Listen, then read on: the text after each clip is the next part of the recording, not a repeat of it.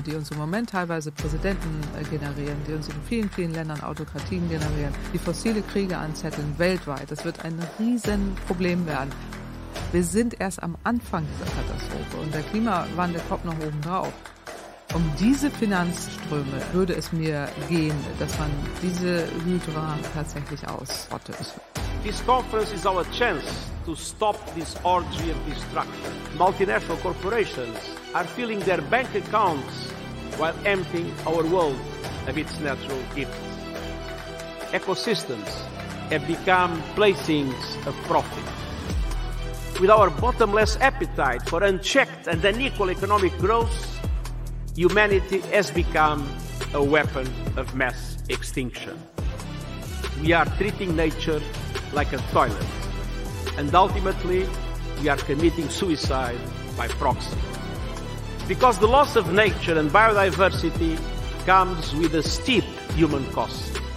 We need nothing less from this meeting than a bold post-2020 global biodiversity framework.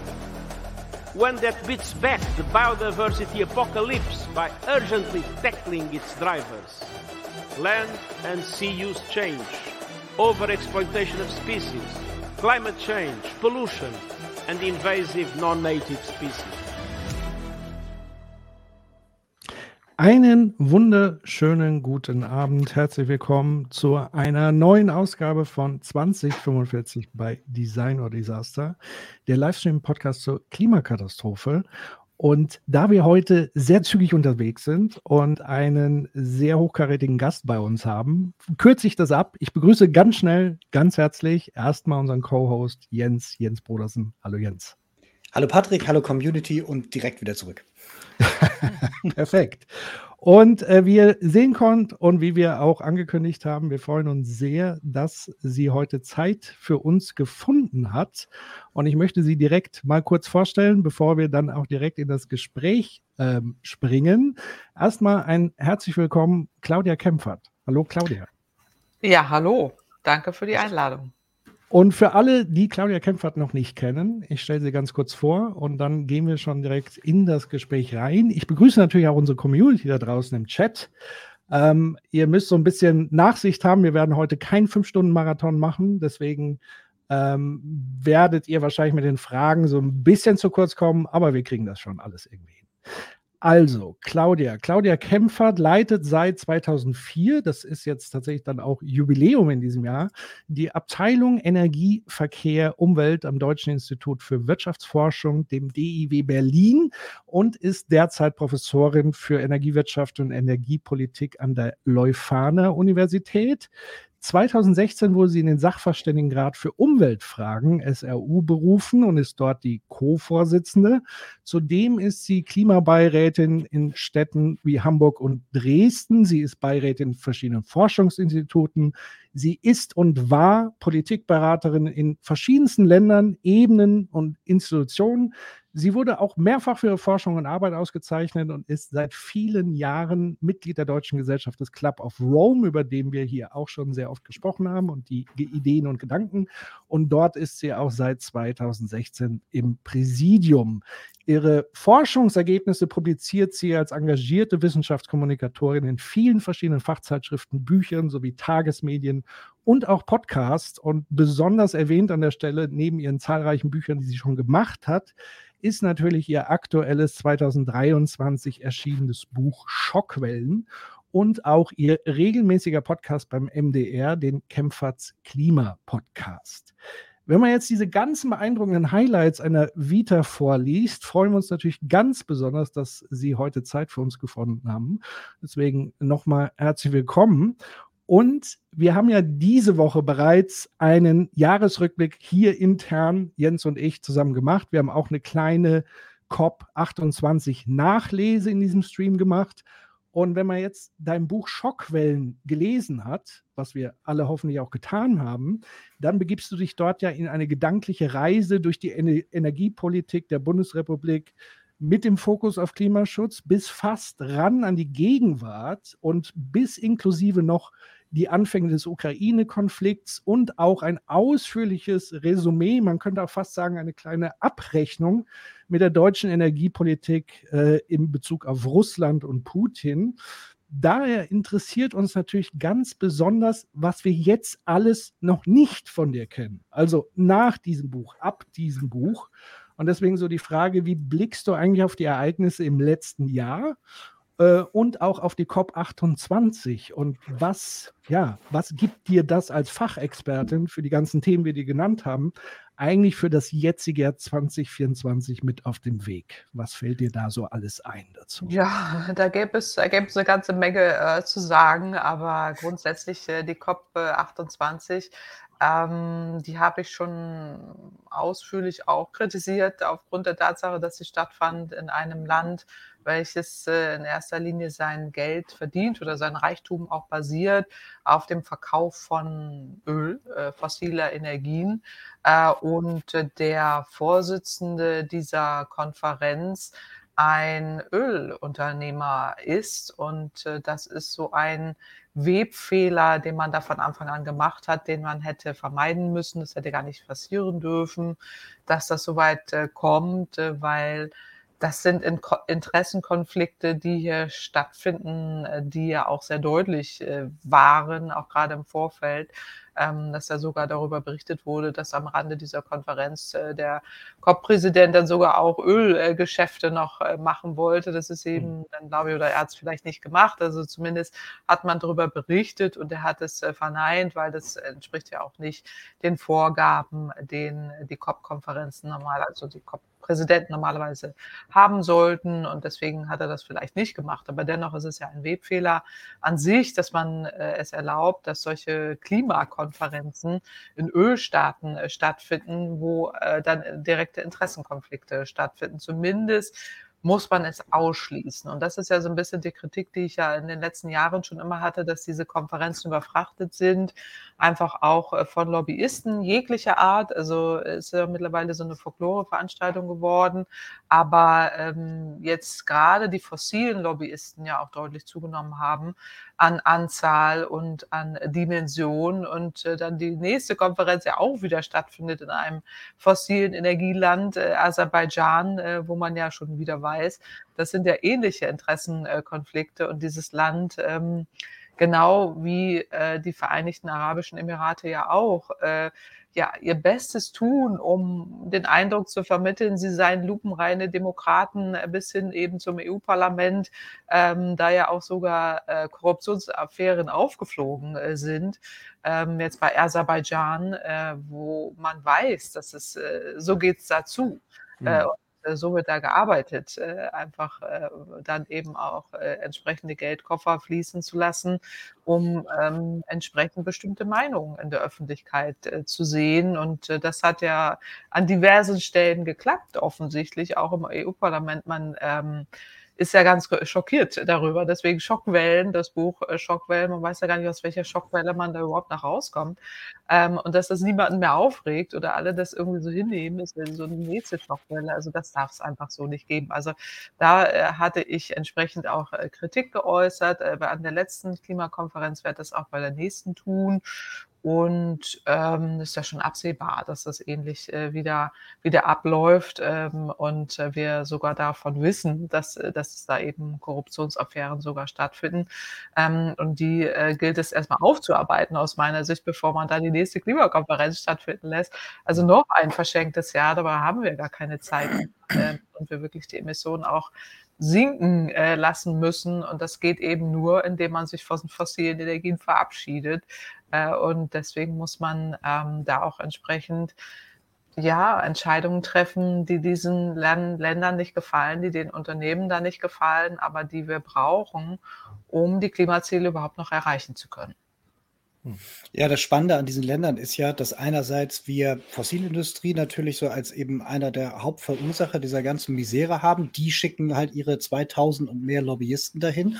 Und dann hat man sogar ja noch das Umfeld, wo im Prinzip die ganze Nation direkt mit dieser ganzen Industrie direkt verbandelt ist, weil es das nationale Geschäftsmodell ist. Ich finde auch spannend dieses, man verspricht sich da Dinge, die dann aber immer noch eine Lücke haben zu dem, was wir eigentlich bräuchten. Und das ist ja bekannt. So, ne? Also es ist ja nicht irgendwie so, als ob es jetzt irgendwie Unterschied. Das wird ja auch anerkannt, dass da immer noch diese Lücke ist sondern man lässt das irgendwie aus meiner Sicht als Beobachter von außen halt irgendwie so, ja, mehr geht jetzt halt nicht. So. Und ja. geht dann weg, wo man dann sagt, okay, wir versuchen jetzt hier ähm, Transferring Away oder so, wie man dann die, die Formulierung gefunden hat, ähm, was ja dann auch eben relativ weich ist. Ähm, und dann sieht man als nächstes, wird dann in Norwegen der Verantwortliche für nationale Ölförderung gefragt, was sind jetzt die Konsequenzen davon? Also an dem Tag, wo er gelandet ist, ja nichts, wir machen weiter wie bisher. Und der, der Ober, der, der Präsident der COP, der Oberöl ähm, hier äh, Verantwortliche da, dann auch gesagt hat, nö, wir haben hier großen Deal unterzeichnet, wir werden jetzt noch Pipelines legen. Also diese, diese Dissonanzen sind ja so spannend dass man einerseits sich trifft, um was zu verabschieden, verabschiedet dann zu wenig und macht dann trotzdem weiter wie bisher. Also die Frage ist ja auch so, wann machen wir uns da denn ehrlich? Also der Patrick ist der, der Meinung so, wir sollten diese Konferenzen auf die komplett verzichten. Ähm, ich glaube halt, ist halt immer noch besser als nichts. Wie würdest du das einschätzen? Ja, also ich halte es äh, für falsch, ihn gar nicht mehr stattfinden zu lassen. Also sie sind ja immerhin auch ein äh, Format der Vereinten Nationen. Und deswegen brauchen wir sie. Also wo, wo findet man sonst äh, ein, solche, ein solches Forum, äh, wo man sich da verabredet? Das Problem ist ein bisschen die Einstimmigkeit an der Stelle. Aber so, also ähm, grundsätzlich würde ich sagen, es ist gut, dass man die Konferenzen hat und man sollte sie auch weiterhin äh, stattfinden lassen. Allerdings äh, würde ich eher dafür plädieren, dass man sie reformiert und auch entschlackt dass man dann auch mal sagt, jetzt mal keine Lobbyisten, das gilt dann aber auch für Umweltlobbyisten, die sind ja auch äh, da alle zugegen, ähm, dass man das dann auch beschränkt. Und ähm, es an, an, Orten stattfinden lässt, wo man ausschließt, dass jetzt da der Wohlstand äh, dieses Ortes, dieses Landes ausschließlich basiert auf dem Verkauf von Öl. Ähm, und der Präsident ist dann auch noch ausgerechnet auch noch ein Ölunternehmer, sondern dass man es an Orten äh, stattfinden lässt, wo ähm, man wirklich auch äh, die demokratischen Menschenrechte, Demokratie und Menschenrechte wahrt, äh, wo man diese Dinge garantieren kann das wäre so ein Ort wie Bonn beispielsweise. Das äh, ist ja ein etablierter Ort, wo man hin könnte ähm, oder auch andere Orte, also wo man das zumindest äh, gewährleisten kann, ähm, dass äh, die, die, ähm, dass man da eine gewisse Neutralität hat oder auch äh, Norwegen, aber da hätte ich dann auch schon wieder Zweifel. Aber die UN, die Vereinten Nationen, die verabreden das ja selber, wo sie da äh, ihre Konferenzen äh, stattfinden lassen wollen. Aber ähm, man muss da wirklich sagen, also dann reformiert man es mal äh, und äh, sagt, jetzt legen wir uns fest auf äh, zwei, drei Orte in der Welt, New York, Bonn und wo auch immer, aber ähm, da macht man es dann. Und äh, so, und äh, das äh, so etablierte UN-Orte, ähm, wenn man mhm. sich äh, bei der UN trifft, geht man ja auch nach äh, New York, dann macht man es halt da. Zum Beispiel, also als eine Idee, ähm, wo man es äh, stattfinden lässt. und dieses Wandern in der Welt ähm, muss man ja nicht machen. Also das mhm. ist ja sowieso immer auch das Thema, dass dann da irgendwie 70.000 Leute hinfliegen an alle möglichen Orte in der Welt. Ähm, das ist dann immer ganz nett für das Land, was da so ein bisschen sich zeigen kann, aber äh, letztendlich für die Klimakonferenz äh, dem nichts gewonnen, äh, äh, sondern sich wirklich konzentriert auf, welche Fortschritte haben wir, was wollen wir besprechen und dann auch wirklich die Gruppe an Ländern davor lässt, die da auch wirklich Fortschritte wollen und all diejenigen, ähm, die da nichts gar keine Fortschritte zeigen können, dann muss man auch mal sagen, okay, dann erhöhen wir den Druck. Jetzt müsst ihr auch mal was vorbringen, äh, sonst ähm, seid ihr eben nicht mit am Verhandlungstisch und dann verhandeln wir äh, weiter. Also es klingt so ein bisschen, also es ist schwierig, ich weiß, man darf mhm. jetzt auch nicht zu naiv sein, aber ähm, grundsätzlich muss man das reformieren und das äh, ist sicherlich die Zeit dafür, das dringend zu überarbeiten und auch zu überdenken, was man, was man wirklich mhm. ähm, damit erreichen kann. Dazu zwei äh, ergänzende Gedanken. Ich habe sozusagen nicht die, die äh, Abschaffung des äh, sozusagen des gesamten Formats in seiner jetzigen Form, wenn wir von 90.000 Teilnehmenden sprechen, die sozusagen da eingeflogen kommen, an, an den Orten, die jetzt auch bekannt sind in Zukunft und so weiter. Also das macht alles keinen Sinn, plus die Anzahl der Lobbyisten, die dann da sind und dann diese Verabschiedung, was sozusagen auch als Ergebnis rausgekommen ist. Da würde ich dich gleich nochmal fragen, wie du tatsächlich auch so konkret dieses kurz äh, dann auch bewertest in seiner Wirksamkeit, ob das für dich eher ein Erfolg ist oder nicht. Der zweite Gedanke, den ich habe, den, den, teile ich da absolut. Und für mich wäre es sogar so ein Ding zu sagen, ich brauche nicht jedes Jahr eine Konferenz, ich brauche eigentlich ein kontinuierliches Krisenzentrum, eine ständige Vertretung und 100 Prozent aus supranationaler Trägerschaft äh, die sozusagen wirklich nichts anderes machen als tagtäglich, so wie wir es ja auch bei Pandemien im Grunde genommen oft hatten, das ist ja das Hauptproblem, dass es sozusagen noch nicht als globaler Notfall, als globale Krise anerkannt ist und man immer noch meint, man könnte sozusagen das Problem von Jahr zu Jahr irgendwie so ein bisschen äh, neu besprechen. Und wir, wir haben ja schon 28 dieser Konferenzen gehabt und gefühlt sind da auch immer sehr viele Fortschritte, dann wieder auch Rückschritte dabei. Aber da jetzt konkret die Frage an dich. COP28, das Ergebnis, wie zufrieden, unzufrieden bist du? Die Regierung hat es, glaube ich, als Erfolg gefeiert? Siehst du das auch als Erfolg?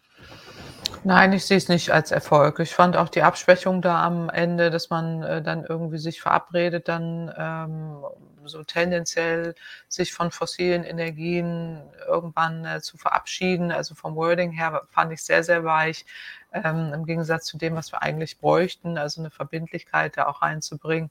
Und es passiert ja genau das, was ihr ja auch schon gerade angesprochen habt. Man fliegt nach Hause und macht die weiteren Öldeals oder Gasdeals in Deutschland gehört ja auch dazu. Wir haben ja auch äh, Vereinbarungen äh, oder Verträge geschlossen äh, mit Katar und anderen äh, fossilen Erdgasanbietern äh, und bauen munter Flüssiggasterminals, äh, die wir in dem Zeitraum nicht mehr brauchen. Und ähm, das ist ja auch ein Beispiel dafür, dass, dass es eben gar nicht funktioniert und es in die falsche Richtung äh, läuft. Das heißt, äh, da bin ich nicht zufrieden. Ich kenne viele Kollegen, die sagten, naja, also äh, erstmal besser als nichts so ungefähr, aber dann wäre es doch auch ein toller Erfolg, dass zumindest ein Ölminister oder Ölunternehmer da sich zumindest so ein bisschen da geöffnet hat. Aber dann sind wir wieder an dem Punkt, dann kann man es auch gleich sein lassen, irgendwie, wenn man dann so minimal Schritte dann als Erfolg feiert, weil ein Ölunternehmer das irgendwie sagt. Also ich fand es äh, zu nicht, nicht verbindlich genug an, es widerspiegelt nicht die Dringlichkeit der Krise, die wir haben. Äh, und die bedeutet eben, dass wir möglichst schnell von den fossilen Energien runter müssen. Und zwar ein Ausstieg aus fossilen Energien. Und das hätte da drin stehen äh, müssen ähm, und nicht irgendwie eine schrittweise Abkehr ähm, irgendwann. Und äh, das ist, ist aus meiner Sicht zwar besser als nichts, aber auf gar keinen Fall genug, um, um wirklich die Klimakrise einzudämmen.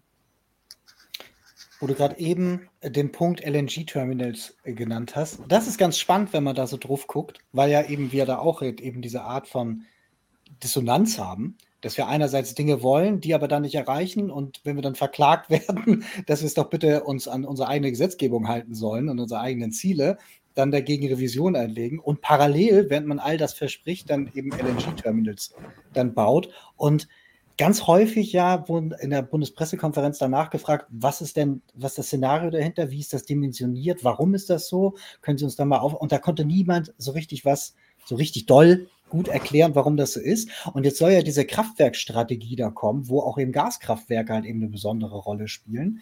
Ähm, und Frage für dich, du bist da ja ähm, ähm, viel tiefer drin, kannst das viel besser bewerten, als wir das können. Ähm, ist das nicht, also nicht nur LNG-Terminals, sondern auch diese Gaskraftwerk-Idee und so weiter ein bisschen überdimensioniert zu dem, was wir eigentlich erreichen wollen?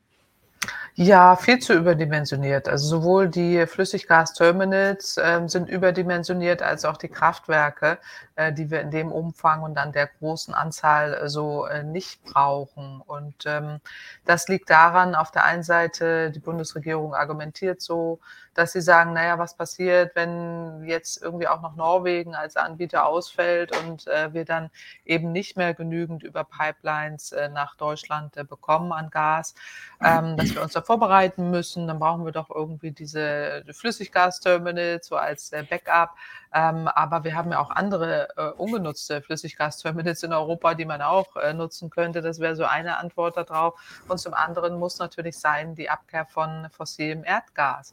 Und äh, wir sehen ja, dass die Industrie äh, reagiert hat, auch ähm, in der Gaskrise durch die hohen Gaspreise, dass, die, dass der Verbrauch äh, deutlich nach unten äh, gegangen ist. Es wurde auch Produktion verlagert, zum Beispiel von Ammoniak. Aber ähm, die Industrie, äh, äh der Gasverbrauch in der Industrie ist deutlich, deutlich zurückgegangen. Ähm, da kam ja auch eben der größte Druck her. Ich habe das ja im Buch Schockwellen aufgearbeitet durch Unternehmen wie BASF, die dann eben über Jahrzehnte auch ein Interesse daran hatten, mit Russland Geschäfte zu machen, in ihrem eigenen wirtschaftlichen Interesse und nicht im volkswirtschaftlichen Interesse Deutschlands. Und als dann das Kind in den Brunnen gefallen war und äh, wir da am Nahe eines Abgrunds äh, stehen, habe ich von denen bisher heute gar nichts gehört, bis heute, außer dass sie ähm, so weitermachen wie bisher und äh, ähm, von äh, eigener Verantwortung äh, gar nicht äh, sprechen. Das äh, ist mir dann doch ein bisschen zu wenig äh, und äh, müsste auch aus meiner Sicht deutlich stärker aufgearbeitet werden, was so auch nicht passiert. Auch nicht in der, in der deutschen Presse. Es ist interessant zu sehen. Aber da erkennt man immer auch, da gibt es ein gewisses Eigeninteresse daran, den Gasbedarf künstlich nach oben zu schrauben, um dann auch bestimmte Infrastrukturen zu rechtfertigen. Das, deswegen der Rückblick auch in die Historie kennen wir schon in Zeiten eben dieser Pipelines, wo dann auch immer begründet wurde, ja, wir brauchen ja immer ganz viel Gas, auch in Deutschland. Ohne diese Pipelines werden wir nicht genügend äh, Gas haben. Und auch das haben wir ja schon immer angezweifelt, dass das so sein muss. Also äh, wir hätten uns ja auch schon früher von Gas verabschieden können, zumindest in den großen Mengen, wie wir es dann äh, verbraucht haben. Äh, und äh, man baute dann die Infrastruktur auf äh, und äh, musste hier künstlich auch Gasverbräuche schaffen über die Heizungen, die überall verbaut wurden, über Subventionen oder zumindest Vorteile für Gaskraftwerke, die es auch immer noch gibt, Gaskraft-Wärmekopplungsanlagen und äh, und so weiter, wo man dann eben auch einen hohen Gasverbrauch hatte. Dennoch, auch in den Szenarien, wir haben das immer begleitet, auch die letzten Jahrzehnte, wurde dennoch immer noch ein höherer Gasverbrauch reingerechnet, wo wir uns immer fragten, wo kommt der eigentlich her? Auch bestätigt durch bestimmte Szenarien auch anderer Institute, das bereite ich ja auch auf im Buch, ähm, die dann eben äh, für Gazprom auch bestimmte Studien gemacht haben, mit denen dann hier aber auch Politik gemacht wurde. Einerseits hoher Gasbedarf äh, wurde künstlich äh, argumentiert, dass äh, der immer gesagt wurde, den hätten wir dann ja und zum anderen niedrige Gaspreise ähm, die uns volkswirtschaftlich helfen. So und das war immer so ein ähm, so ein Argumentationsmuster, in dem wir dann drin waren und als wir immer das äh, Gegenteil sagten und äh, sagten, na gut, also wir müssen aber auch weg vom Erdgas und außerdem äh, brauchen wir so viele Infrastrukturen nicht. Da wurde man dann irgendwie ähm, äh, ausgelacht oder nicht mehr eingeladen oder wie auch immer, also sowas in der Art.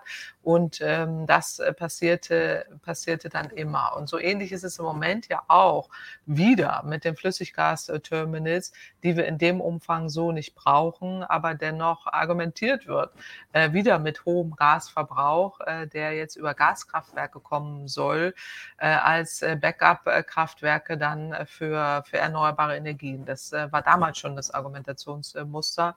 Äh, dass wir dann ganz, ganz viele Gaskraftwerke brauchen, die heute ja irgendwie Wasserstoff-ready, glaube ich, heißen. Äh, ja, ja. Damals, äh, damals gab es auch mal mhm. Kohlekraftwerke, die waren CCS-ready, da erinnert sich heute auch keiner mehr dran.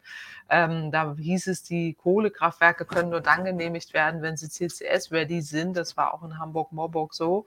Ähm, und dann hieß es, ja, wir werden das CO2 dann einlagern und äh, so abscheiden und einlagern.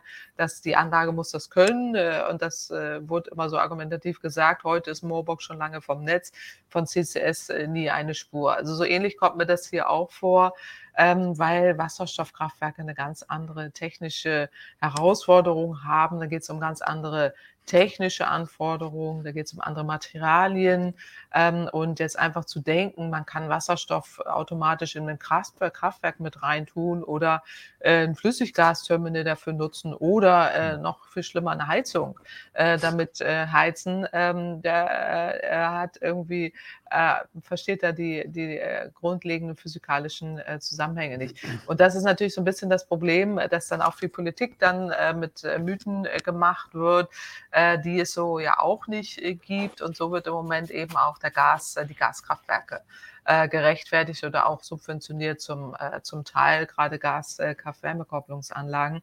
Ähm, ein Teil der Gaskraftwerke werden wir sicherlich brauchen. Es ist ja nicht so, dass wir von heute auf morgen äh, komplett äh, von Gas weggehen werden. Wir wollen ja klimaneutral sein bis 2045. 2038 müsste es sein, nach unseren Berechnungen des hm. Sachverständigenrats für Umweltfragen mit dem CO2-Budget. Aber ähm, 2038, 2045 heißt dennoch, wenn man heute ein Kraftwerk baut, muss es bis dahin dann abgeschaltet äh, werden.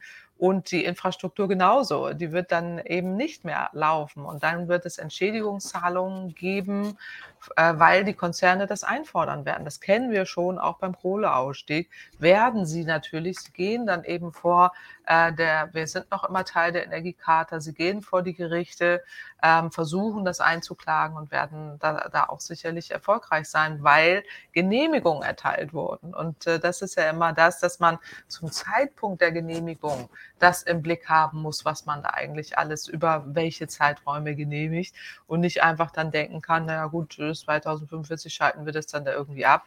Äh, das äh, machen Wirtschaftsunternehmen so nicht ohne weiteres mit, es sei denn, es rechnet sich gar nicht mehr, wie im Moment bei den Kohlekraftwerken, wenn der CO2-Preis hoch ist.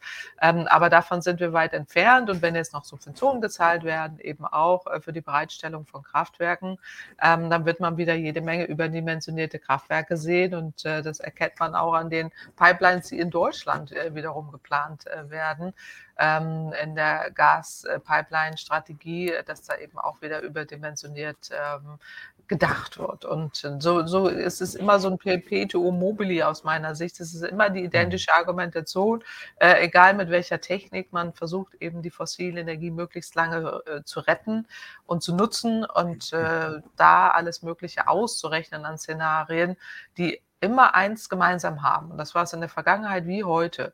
Sie äh, haben keine ehrliche Klimabilanz. Und äh, ja. das wird nicht mit reingerechnet. Es wird immer so getan, naja gut, das Klimaschutz so äh, hat sich mal irgendjemand ausgedacht, so haben wir oh, irgendwo auch unterschrieben, wo war das noch gleich? Äh, aber es wird nicht konsequent runtergebrochen auf die Handlung. Das ist bei den Nachhaltigkeitszielen genauso. Die, äh, wir haben uns auch zu diversen Zielen verpflichtet und keiner guckt so richtig drauf. Aber bei dem Klimaschutzgesetz haben wir ein Gesetz, was uns dazu verpflichtet äh, zu handeln. Und das Bundesverfassungsgerichtsurteil hat ja nun mal einmal mehr auch geurteilt. Äh, mir geht es darum, dass die Regierung handeln muss. Und ähm, da kann man nicht irgendwie auf irgendwann warten, sondern muss das heute umsetzen. Also insofern ist es aus meiner Sicht schwer nachvollziehbar, warum man immer wieder in diese Verhaltensmuster da reinfällt. Ähm, mhm. erklärbar immer nur durch die Industrieinteressen, die ähm, sehr stark pushen ähm, und ja. da eben auch äh, entsprechenden Druck offensichtlich aufbauen. Ich wollte ja gerade sagen, also wir hier in dem Kreis, unsere Community, viele Wissenschaftlerinnen und Wissenschaftler da draußen, die sich seit Jahren, Jahrzehnten damit befassen, wissen ja sozusagen, was sozusagen der Kern des Problems ist, wissen ja eigentlich, was zu tun ist. Also raus aus der fossilen Energiegewinnung gleichzeitig ist ja sozusagen basiert unser Wirtschaftssystem auf der fossilen Kraft. Das ist ja sozusagen komprimierte Arbeitskraft, die wir sozusagen verbrennen, um dann Maschinen anzutreiben, die tausendmal besser arbeiten wie Tiere, Menschen etc. Und dadurch entstand ja eine immense Kapitalakkumulation. Und wenn man dann so ein bisschen aus der Soziologie und so weiter weiß, dass äh, Kapital gleich Macht ist, also Einfluss, weil ich kann mir Kommunikation kaufen, ich kann mir dicke PR-Kampagnen stricken, ich kann Diffamierungskampagnen machen, all diese Sachen. Da ist dann tatsächlich so der Punkt, wo auch wir immer wieder ins Verzweifeln kommen, zu sagen, wie schafft man jetzt diese Transition, die ja notwendig ist. Also wir kennen das Ziel, wir wissen eigentlich, was zu tun ist. Wir sehen aber diesen großen Akteur und Player, dem kommen wir aber offenbar über politisch-demokratische Mittel auch gar nicht mehr so wirklich bei. Ähm, wie würdest du das sozusagen bewerten? Gibt es vielleicht aber auch international Beispiele, wo du sagst, da gelingt es vielleicht? Und wie müsste, wo müsste man an welcher Stelle den Hebel setzen? Weil ich, ich, erinnere mich an Adam Tooth, der bei Thilo Jung mal gesagt hat, also eigentlich hat Deutschland gerade die, zumindest in Sachen auch Klimaschutz und so weiter, die progressivste aller Regierungen fast schon weltweit, aber zumindest in Europa. Und selbst da hakt es an allen Ecken und Enden. Wo siehst du jetzt den hoffnungsvollen Hebel? Was ist die treibende Kraft in der Gesellschaft, die das jetzt in Angriff nimmt? Weil die Zeit, wie du sagst, es rennt uns mhm. alles davon. Ja, ob das jetzt wirklich die progressivste in ganz Europa oder weltweit ist, das, das wage ich wirklich zu bezweifeln. Ja. Aber wir haben ja schon auch Bremser mit, äh, mit in der Regierung äh, sitzen. Äh, und da wissen wir auch äh, nicht nur eine Partei, aber auch andere Akteure. Also insofern, ähm, da wäre wäre ich jetzt nicht ganz so optimistisch, dass, dass mhm. uns das mit dieser Regierung immer gelingen muss. Aber es gibt ein paar Hebel. Ähm, wo man ran kann, auch über die volkswirtschaftlichen Regeln, äh, die wir haben. Das eine ist der CO2-Preis, den nennen wir natürlich immer. Ähm, je höher der ist, das sieht man ja im Moment auch, wenn er hochgeht, äh, werden Kohlekraftwerke abgeschaltet äh, und es rechnen sich eben immer weniger fossile Energien. Und das ist ja auch die sogenannte Carbon Bubble, vor der viele Angst haben. Also, das also die CO2-Emissionen, die in vielen Büchern noch schlummern äh, und diese Bubble, die zu platzen droht in dem Moment, wo wir wirklich ernsthaften äh, Klimaschutz machen würden. Und das geht zum Beispiel über einen CO2-Preis, wenn er entsprechend hoch ist. Dass äh, wir da politisch äh, schwer hinkommen, wissen wir alle. Wir tun uns ja schon schwer mit dem europäischen Emissionsrechtehandel.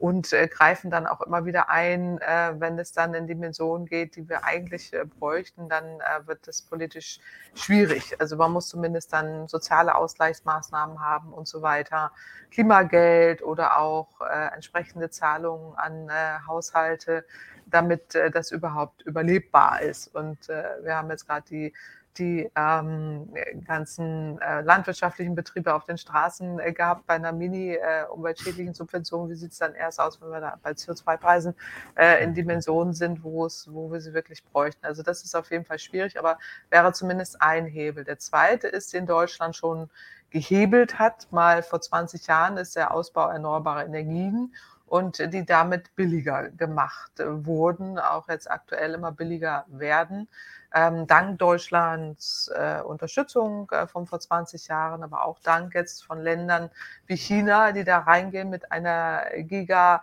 Anzahl an äh, Kraft, äh, die ähm, ja im Moment Abnehmer sucht, aber zumindest die Preise massiv äh, drückt, äh, die eben ihren eigenen Markt äh, schon übererfüllen und jetzt international dafür Sorge tragen, dass Solaranlagen im Preis enorm gedrückt werden. Aber das hilft uns natürlich auch, weltweit, man sieht ja im Moment aktuell, die Ausbauzahlen erneuerbarer Energien sind riesig äh, und nehmen weiter zu, je mehr Kostendegression da stattfinden wird. Das gleiche gilt auch für die Elektromobilität, wenn die Batteriekosten weiter sinken. Also so ein paar äh, Tipping Point äh, Changer, die wir im Moment haben bei Technologien, sind da in Reichweite, Sichtweite oder schon überschritten. Das ist einmal bei den erneuerbaren Energien so, aber auch bei Batterietechnik, bei Elektromobilität und bei anderen äh, kommt es äh, auch noch. Also das, das ist so der zweite Hebel. Und der dritte, den sehe ich ganz gezielt immer im Finanzsystem. Und ähm, die Finanzwirtschaft äh, belohnt ja im Moment äh, noch immer äh, das Wirtschaften, so wie wir es im Moment haben, mit äh, all den Nichterfüllungen der Nachhaltigkeitsziele, also ein nicht nachhaltiges Wirtschaften, obwohl wir Nachhaltigkeitsziele zu erfüllen haben und obwohl wir Klimaziele zu erfüllen haben, ist das nicht sichtbar in den Zielen der Finanzwirtschaft. Da haben wir jetzt diese europäischen ESG-Regeln, also wo man dann irgendwie auch Umweltschutz und so äh, damit reinnehmen will oder Klimaschutz und das auch mit in die Bilanzbücher bringt. Das ist schon mal auch ein wichtiger Schritt in die richtige Richtung, aber noch äh, zu zahm. So und äh, das muss man sehr viel stärker noch hebeln in dem Sinne, dass wirklich Investoren, Kapitalgeber ähm, diese, diese Investitionen, die sie ja immer noch tätigen, auch, ähm, dass es immer unattraktiver wird, beziehungsweise auch sanktioniert wird, je mehr es in die falsche Richtung geht. Wir wissen aber auch, dass die Finanzmärkte ja Teil des Problems sind, weil die Finanzmärkte wollen ja nicht, dass das ganze fossile Kapital abgewertet wird, weil das bedeutet natürlich schon das Platzen der Carbon Bubble und damit auch ein volkswirtschaftliches Erdbeben und auch äh, ein, ein Crash, äh, der auftreten kann, den man ja auch versucht zu vermeiden. Deswegen ist es schwierig. Deswegen müsste man da wirklich auch dann über, über entsprechende Schritte in den Finanz ähm, Systemen heraus äh, es schaffen, dass äh, Nachhaltigkeit, Umweltschutz und auch Klimaschutz da stärker äh, institutionell verankert äh, werden äh, und nicht nur für Neuinvestitionen, sondern auch das Hinterfragen von existierenden ähm, Kapitalanlagen, äh, die die da eine Rolle spielen. Das äh, tun ja auch immer mehr Fonds. Also es gibt ja Nachhaltigkeitsfonds, die das so screenen. Aber wenn man sich anschaut, wie klein der Anteil ist der Nachhaltigkeitsfonds in, in dieser Welt der, der großen Nachhaltigkeitsfonds, dann erkennt man, ähm, da ist noch ein riesen äh, langer Weg zu gehen und auch große Barrieren und große Widerstände, äh, die es da auch zu überwinden äh, gilt. Aber da würde ich eine gewisse Bereitschaft sehen, ähm, das anzugehen, weil nichts mögen Investoren weniger, als äh, dass sie äh, hoch äh, riskant in die falsche Richtung laufen. Äh, und äh, das ist ja eben mit äh, fossilen Energien noch immer der Fall. Nichtsdestotrotz wird, wird, wird ja immer noch investiert, aber eben immer weniger durch die privaten Finanzmärkte, sondern eher durch Länder, die ihr Geld selber haben, wie zum Beispiel die Vereinigten Arabischen Emirate oder China oder äh, Russland ähm, und so weiter, die äh, da oder der ganze arabische Raum, die eigene Unternehmen haben, ihr eigenes Geld und äh, da gar nicht darauf angewiesen sind. Im Gegenteil, sich in der Welt äh, munter einkaufen, überall, äh, um dann irgendwie von innen heraus äh, auch entsprechend zu stören. So, das, das ist so ein bisschen das, was dahinter steht. Ja, wir haben uns neulich mal diesen saudi-arabischen Plan angeguckt, wo die versuchen halt Nachfrage zu induzieren, indem sie sagen, okay, wir gehen auf Entwicklungsländer, versuchen dafür zu sorgen, dass die Leute halt eben anfangen, Verbrenner zu fahren, versuchen mhm. irgendwie Einfluss geltend zu machen, dass eben Überschallflugzeuge halt wieder normal werden, weil die halt ein Vielfaches des normalen Verbrauchs haben und so. Also das ist ja das eine, dass die Länder versuchen, da eben das Modell zu verlängern. Das andere, was du gerade eben erzählt hast, genau, das, da steckt halt viel transformative Kraft drin, die halt gegenwärtig aus Renditeerwägungen Beschäftigung ja teilweise gar nicht genutzt wird. Und gleichzeitig, was immer im Raum ist, was irgendwie auch gefühlt, also ich arbeite in der Industrie, was gefühlt auch irgendwie alle wissen, ähm, aber jeder versucht auch so ein bisschen, naja, irgendwie kurzfristig zu übersehen, ist halt eben dieses ganze Thema eben Carbon Bubble und Stranded Assets, also dass dann irgendwann ähm, bestimmte Infrastruktur, die halt bis hier noch, äh, noch irgendwie Rendite erwirtschaftet, irgendwann dann auf einmal wertlos ist oder wir im Zuge dieser ganz großen Transformation halt eben auch sehr viel neue Investitionen, wie zum Beispiel jetzt Wärmewende. Das ist ja ein erheblicher Betrag. Wenn ich jetzt anfangen muss, hier im Bestand ähm, äh, Gebäude zu sanieren, Heizanlagen zu sanieren und das ja in den nächsten 23 Jahren, da ist ja richtig was los. So, ne? Und ähm, also im Prinzip, wir müssen ja all die Hausaufgaben, die wir jetzt über 70 Jahre lang verpennt haben, in sehr, sehr kurzer Zeit wirklich, also wirklich so, so Umwälzung ja irgendwie verändern. Und mhm. irgendwie, was mir immer wieder so fehlt, ist dabei, ähm, dieser Teil der Ehrlichkeit, das auch zum Thema zu machen und sagen, so, das ist jetzt Aufgabe unserer Generation. Weil erstmal es gibt die Leute nicht, das zu tun. Es ist auch gar nicht so richtig in der, Dis in der Diskussion, dass da halt wirklich richtig viel sich ändern muss und geschweige denn das Geld. Und auf der anderen Seite, und das hast du ja eben schon sehr schön ausgemalt, ist die Fossilindustrie ja gerade zum zweiten oder vielleicht sogar zum dritten Mal dabei, Nachfrage zu induzieren, indem sie ihr Geschäftsmodell in eine neue Ära hinein rettet, lügt und so weiter. Also ich fühle mich so ein bisschen, als wäre ich in Geiselhaft des Ganzen so. Ne? Also bauen Kapazitäten auf, um dann am Ende zu sagen, ihr könnt gar nicht ohne uns. So, oder aber dieses, wenn ihr wollt, dann müsst ihr uns das jetzt abkaufen, weil wir dann ja von euch halt irgendwie Entschädigung bekommen äh, müssen. So, also dieses, wie, wie kann es sein, ähm, dass in dieser, wo, wo wir so viel über Klima reden, diese ganz großen Punkte nicht wirklich auftauchen im Debattenraum? Ja, es hat unterschiedliche Gründe. Also das eine sind die Kampagnen dagegen, also ähm, die ja ganz gezielt entwickelt werden und eingesetzt werden, um Zweifel zu sehen, nicht nur an wissenschaftlichen Erkenntnissen zum Klimawandel, sondern auch äh, über den Weg dorthin, die ganzen Kampagnen, die im Moment gefahren werden, das alles irgendwie als Verzichter abgebrandmarkt wird, wenn man jetzt äh, Dinge verändern muss, einfach auch oder will.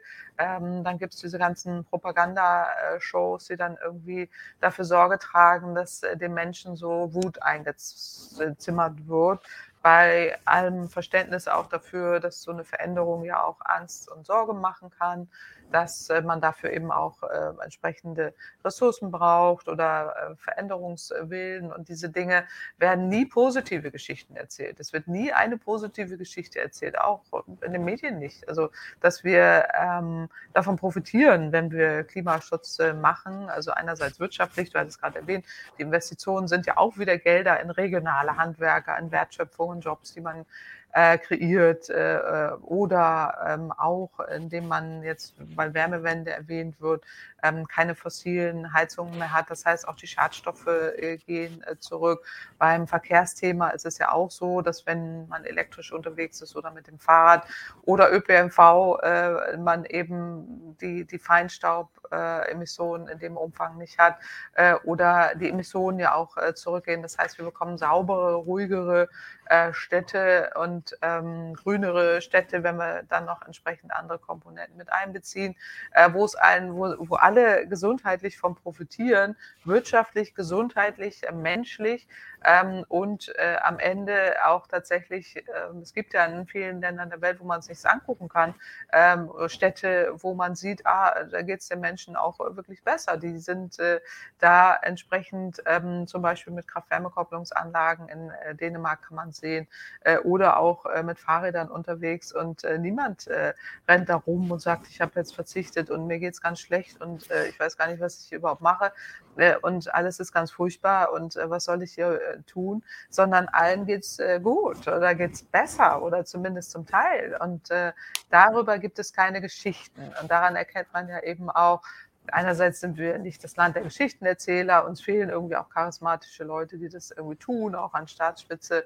Äh, oder auf der anderen Seite äh, sind die Medien ähm, und auch die sozialen Medien darauf aus, negative Geschichten zu erzählen, also Clickbaiting, dass man eben auch nur auf äh, schreckliche Dinge klickt oder Angst und äh, Wut, äh, also Emotionen, die erzeugt werden, äh, werden angeklickt. Und deswegen hat man da ein sehr gutes gefundenes Einfallstor für diese ganzen Mythen, die da verbreitet werden. Und dann kommt man jetzt mit so einer, mit so einer Erklärung, naja, aber die Heizungswende bringt ja auch Wasser überhaupt nicht mehr durch. Also da hört einen kein Mensch mehr zu.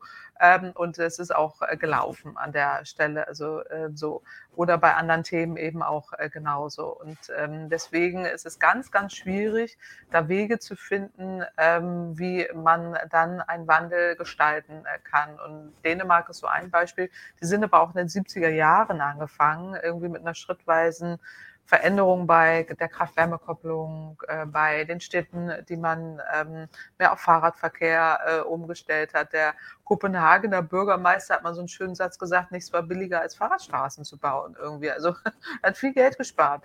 Äh, und äh, das äh, hat der Stadt irgendwie äh, so viele Vorteile.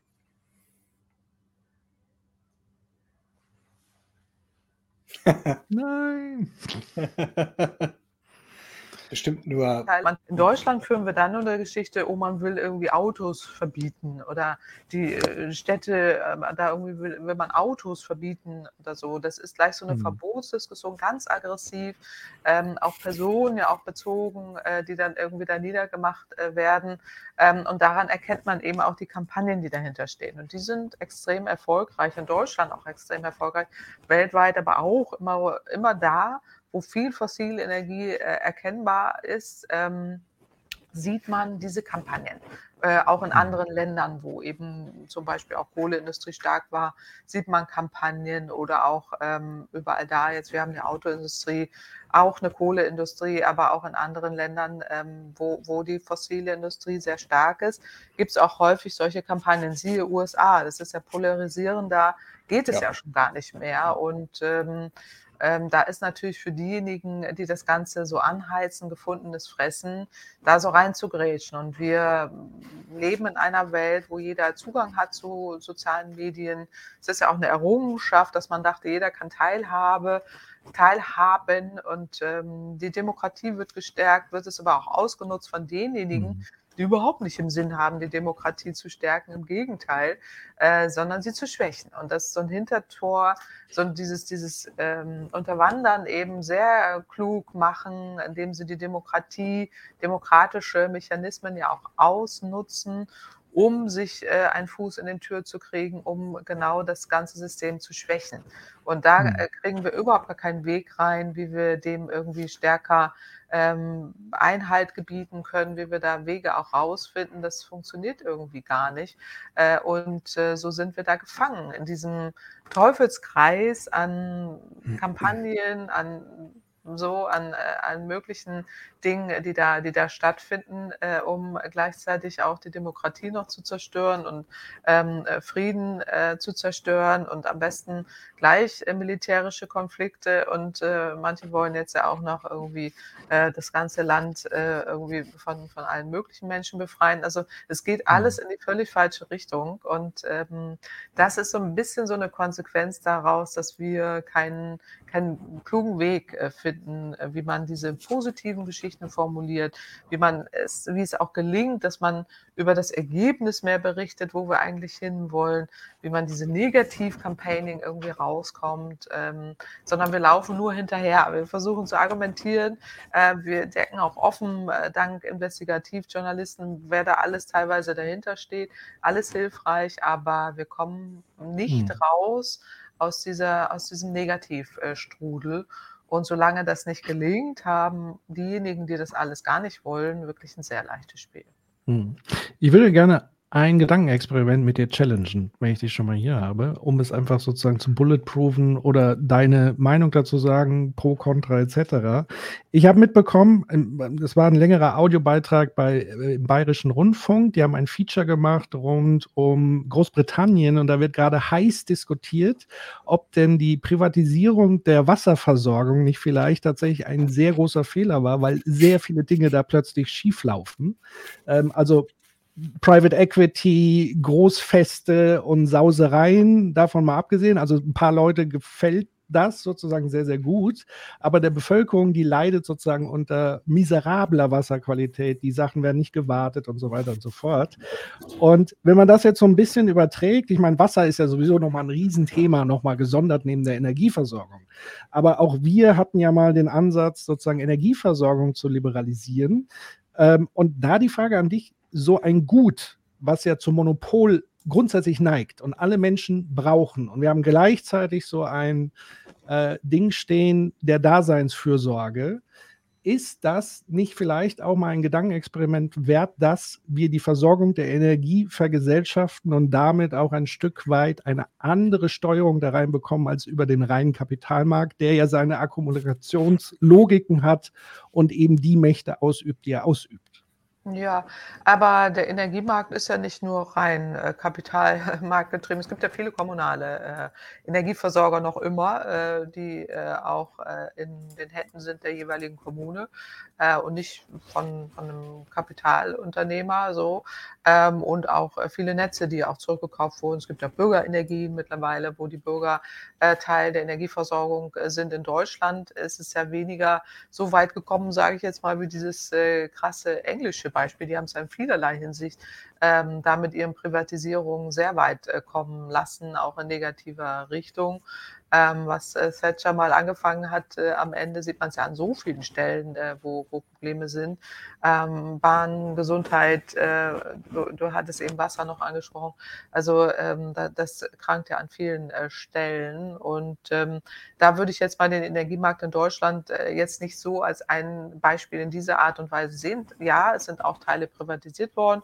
Wir haben auch Wettbewerbe, da gibt es auch wieder dann Zusammenschlüsse ähm, eben von großen Energieunternehmen. Äh, und wir haben uns mal angeschaut, ist tatsächlich ein ähm, privates Energieunternehmen jetzt so viel anders, ineffizienter, effizienter als jetzt ein kommunales, noch immer in äh, Staatshand, also in kommunaler Hand äh, oder in der Bürgerhand und äh, festgestellt, die sind eigentlich relativ gleich effizient. Das heißt, in dem Moment, wo man relativ engen Markt hat oder äh, so die Rahmenbedingungen identisch äh, sind, ähm, ist es so, dass äh, auch ein ähm, Energiemarkt oder Kapitalunternehmen ähm, dann doch äh, auch so fungiert, auch sehr effizient sein kann, aber auch nicht unbedingt so viel höhere Preise hat. Also das ist bei den Kommunalen teilweise sogar noch so, dass sie höhere Preise haben. Also äh, da, da gibt es so nicht so einen Riesenunterschied, aber man muss jetzt sehen, Jetzt bei den Netzen wurde es jetzt sehr deutlich, ähm, in dem Moment, wo investiert werden muss, äh, wollen die das gerne auch wieder loswerden. So. Also wenn, äh, wenn dann äh, die Kapitalrendite nicht mehr so groß ist und die ist bei den Netzen nun wirklich äh, auch hoch, obwohl da immer was anderes behauptet wird, aber äh, dann und investiert werden muss, dann steigen die auch gerne mal wieder aus, wie jetzt zum Beispiel der norwegische ähm, ähm, äh, in der Netzbetreiber, der dann eben da auch wieder raus will. Also insofern, ähm, ja, äh, hat eine gewisse ähm, Berechtigung, äh, dass man äh, das auch eher in äh, Staatshand oder in kommunaler Hand hat oder in Bürgerhand. Ähm, aber der Wettbewerb hat jetzt nicht so sehr geschadet, als dass wir jetzt völlig auf dem Holzweg äh, sind. Wir haben die Energiewende und setzen sie auch weiter um. Äh, und äh, können auch da die Rahmenbedingungen setzen. Und äh, das einzige, der einzige Unterschied, den wir auch wirklich gesehen haben in unserer Studie, ist, dass die Ziele der Energiewende schneller umgesetzt werden, wenn es in kommunaler Hand ist, mhm. weil dort eben auch eine Bereitschaft da ist, das, das besser umzusetzen. Das Unternehmen zögert doch sehr lange und investiert ungern und so und guckt dann eben ähm, da doch stärker darauf und ist da eben nicht so, so schnell unterwegs. Und das ist ja das, was, äh, was uns häufig dann bei Wasser ist, natürlich jetzt so ein krasses Beispiel da aus England, äh, was wirklich total äh, schief läuft. Das hätte man viel, viel früher auch regulieren müssen, ähm, um nicht mhm. zu sagen, dann auch sagen, wir kaufen das zurück und das macht man ähm, ja hier auch teilweise bei Netzen, wo, wo dann auch eine Rekommunalisierung stattfindet, was ich auch für sinnvoll erachte. Also insofern hat der Wettbewerb dann jetzt nicht nur äh, geschadet äh, und äh, es ist auch nicht direkt äh, vergleichbar. Äh, deswegen sehe ich jetzt im Moment nicht die Notwendigkeit, das alles vollständig zu verstaatlichen. Es wird im Moment ja sehr viel verstaatlicht, aus der Not äh, herausgeboren, ob Gazprom oder äh, andere, die, ähm, die wir alle da jetzt haben ähm, wo ich auch mit Sorge sehe, also wer, wer bewirtschaftet das jetzt eigentlich alles und alles unser Steuergeld und ob das jetzt alles so super da ähm, effizient eingesetzt ist, äh, wird man sehen. Also ähm, das, das ist jetzt nicht unbedingt so die erste Antwort, die ich jetzt äh, hätte darauf, äh, dass man äh, mit der Verstaatlichung sich jetzt der, die Antwort auf alle Fragen erhofft. Es hilft zum Teil ähm, an diversen Stellen, kann es auch sehr sinnvoll sein, aber so als Grundsatzentscheidung ähm, sehe ich es jetzt, also grundsätzlich, dass man es jetzt überall machen müsste, hm. da, da würde ich, soweit würde ich nicht mitgehen. Das, was glaube ich hier auch immer, das ist ja so, wir, wir diskutieren hier immer über so verschiedene Dinge und ich glaube, einer der Gründe dafür ist auch so dieses, es ist immer, wenn wir dann sagen, okay, Gas irgendwie überdimensioniert, LNG auch irgendwie überdimensioniert, eigentlich bräuchten wir doch Speicher und Netzausbau und so weiter.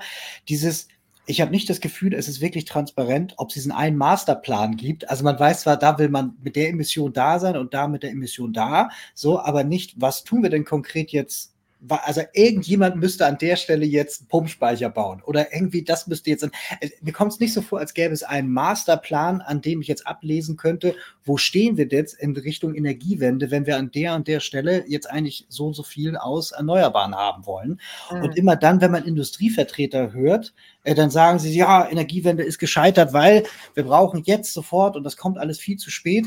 Und ich frage mich immer, woher weißt du denn, wann es rechtzeitig gewesen wäre? So, also dieses, ähm, ich, ich, mir ist jetzt nicht irgendwie bekannt, dass es irgendwie so einen, so einen, so einen großen Masterplan gäbe, wo jetzt klar wäre, so und so viel Batteriespeicher Y und so. Also ich, ich kenne das von der Agora so, dass die mal so irgendwie grundsätzlich so ein Szenario aufgegeben haben, aber ich, mir wäre jetzt nicht bekannt, dass jetzt die Bundesregierung sowas hätte und sagt, okay, die nächsten 30 Jahre bauen wir jetzt das oder lassen das bauen oder jemand müsste das bauen. Ähm, Gibt es ja. da überhaupt irgendetwas, was das ein bisschen konkreter und anfassbarer? Also eigentlich müsste doch jemand einen Plan machen für die ganze Geschichte hier. Um Gottes Willen. Also wenn man Teile der Regierung hört, ist ja genau das das Problem. Also dass man versucht, äh, allein schon, dass man Agora-Szenarien hier erwähnt hat, ist ja schon Teil äh, des Problems, äh, von denen sich ja Teile der Regierung komplett distanzieren äh, und sagen, äh, man kann das alles auch ganz anders sehen, wir müssen technologieoffen sein und so. Also grundsätzlich ist das ja auch, ist sehen wir auch nichts, äh, also das könnte man sogar argumentativ volkswirtschaftlich nachvollziehen. Nur dann muss man die Rahmenbedingungen so setzen, dass dann investiert wird, eben in, in Speicher und in Elektromobilität und so weiter, weil man eben weiß, ähm, das Budget, das Treibhausgasbudget schmilzt immer mehr. Also wenn ich jetzt mal den Gedanken der FDP da aufgreife, äh, schmilzt immer mehr. Das heißt, der CO2-Preis müsste heute deutlich, deutlich höher sein. Damit investiert wird jetzt in Speicher und so weiter. Und äh, der Masterplan ist, wäre dann ja in dem Moment nicht nötig, weil man hat ein Budget und das oder CO2-Budget und das schmilzt und äh, das würde ja den Rahmen dann entsprechend äh, vorgeben. Ähm, und ich bezweifle aber auch tatsächlich, ob äh, ein solcher Masterplan tatsächlich äh, sinnvoll äh, wäre oder umsetzbar oder so. Die Szenarien, die gibt es ja und ähm, äh, auch die, äh, die Ziele, die man erreichen will. Was mein dringender Wunsch ist, dass man die Ziele auch mal runterbricht auf die nächsten Ebenen. Also man verspricht sich im Moment der Ziele oder vereinbart auch welche äh, und die Klimaschutzziele sind auch da und das ist nicht so schwer, das auf die einzelnen Ebenen mal runterzubrechen. Und das, äh, weil jetzt auch eingangs erwähnt wurde, ich sitze auch im Hamburger Klimabeirat, Dresden auch, äh, wo ich immer einfordere, lasst uns doch mal gucken, was für ein CO2-Budget reden wir denn hier überhaupt noch, was wir dann auch für die einzelnen Sektoren schon mehr Transparenz bekommen, was äh, die Stadt da überhaupt an welchen Stellen noch machen kann äh, oder eben auch nicht. Und da wird immer gescheut, nein, nein, nein, das, das wollen wir nicht und so weiter. Aber dabei wird es dann nur Transparenz schaffen. Ich sage dann gar nicht, ihr müsst da irgendwas mitmachen, sondern das wird euch doch auch mal helfen, damit ihr wisst, ähm, wo, damit ihr da am Ende auch rauskommt, wo ihr eigentlich hin wollt. Weil das Ziel ist ja bekannt. Und ähm, so, und das, das, das ist, glaube ich, so ein bisschen das Problem.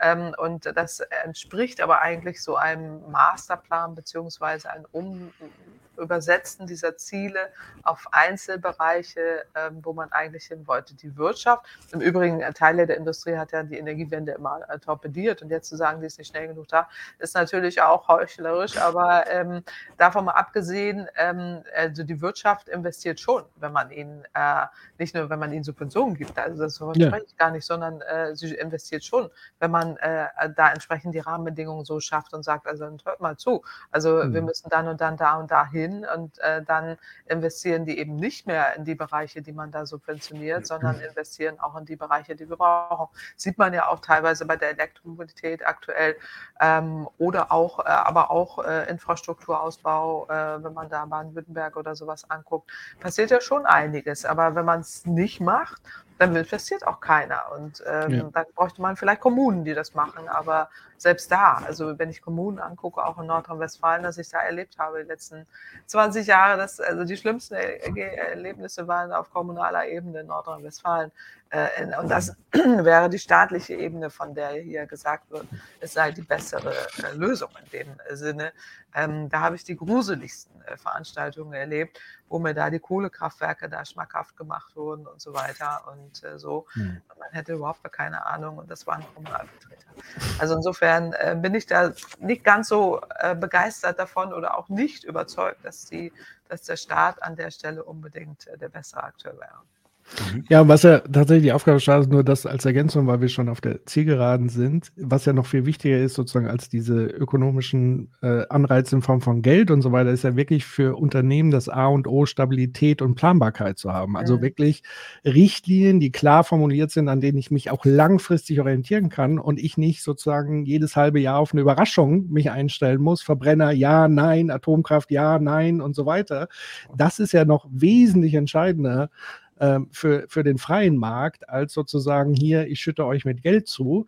Ähm, und das Gleiche gilt ja auch bei diesem ganzen Thema neben Technologieoffenheit kommt ja gerne so Innovationsfreude. Auch da muss ich natürlich Rahmenbedingungen schaffen, dass Innovation entstehen kann, dass sozusagen Unternehmen den Mut aufbringen zu investieren, weil Innovation ist teuer, Innovation ist mit einem großen Fragezeichen. Ich muss ins Nichts hinein Dinge entwickeln.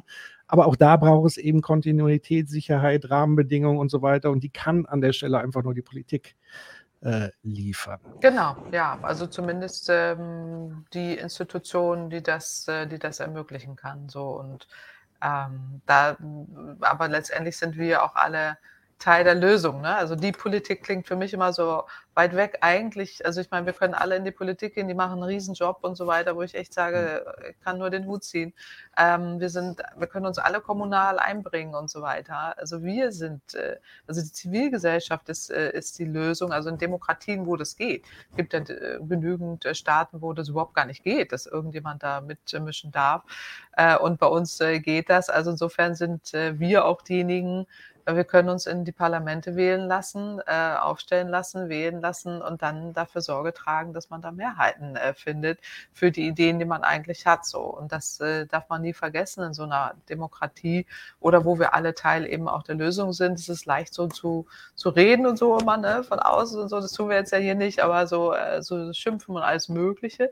Aber jeder hat die Chance, da auch irgendwie sich einzubringen an, an diversen Stellen und könnte das auch tun, äh, wenn, man das, äh, wenn man das wollte. Und dann sind wir die Politik, ähm, die dann eben auch mit für solche Lösungen äh, verantwortlich sein kann.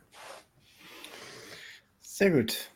Ja, ähm, das war es im Prinzip schon. Ähm, vielen lieben Dank äh, für deine Zeit. Und ähm, ja, wir haben jetzt wirklich schon eine ganze Menge abgefrühstückt, war unheimlich spannend. Ähm, wir verabschieden uns noch äh, ganz kurz ähm, auch von euch und zwar äh, mit einem Hinweis auf die nächste Sendung. Und zwar die am 25.01. Diesmal um 17 Uhr sind wir ein bisschen früher und da sprechen wir mit dem Anwalt Jun ähm, äh, über Rechtsstaat und äh, was wir in letzter Zeit so alles so, auch so Klimaschutzgesetzgebung, Demonstrationen und so weiter, das wird auf jeden Fall auch ein Fest.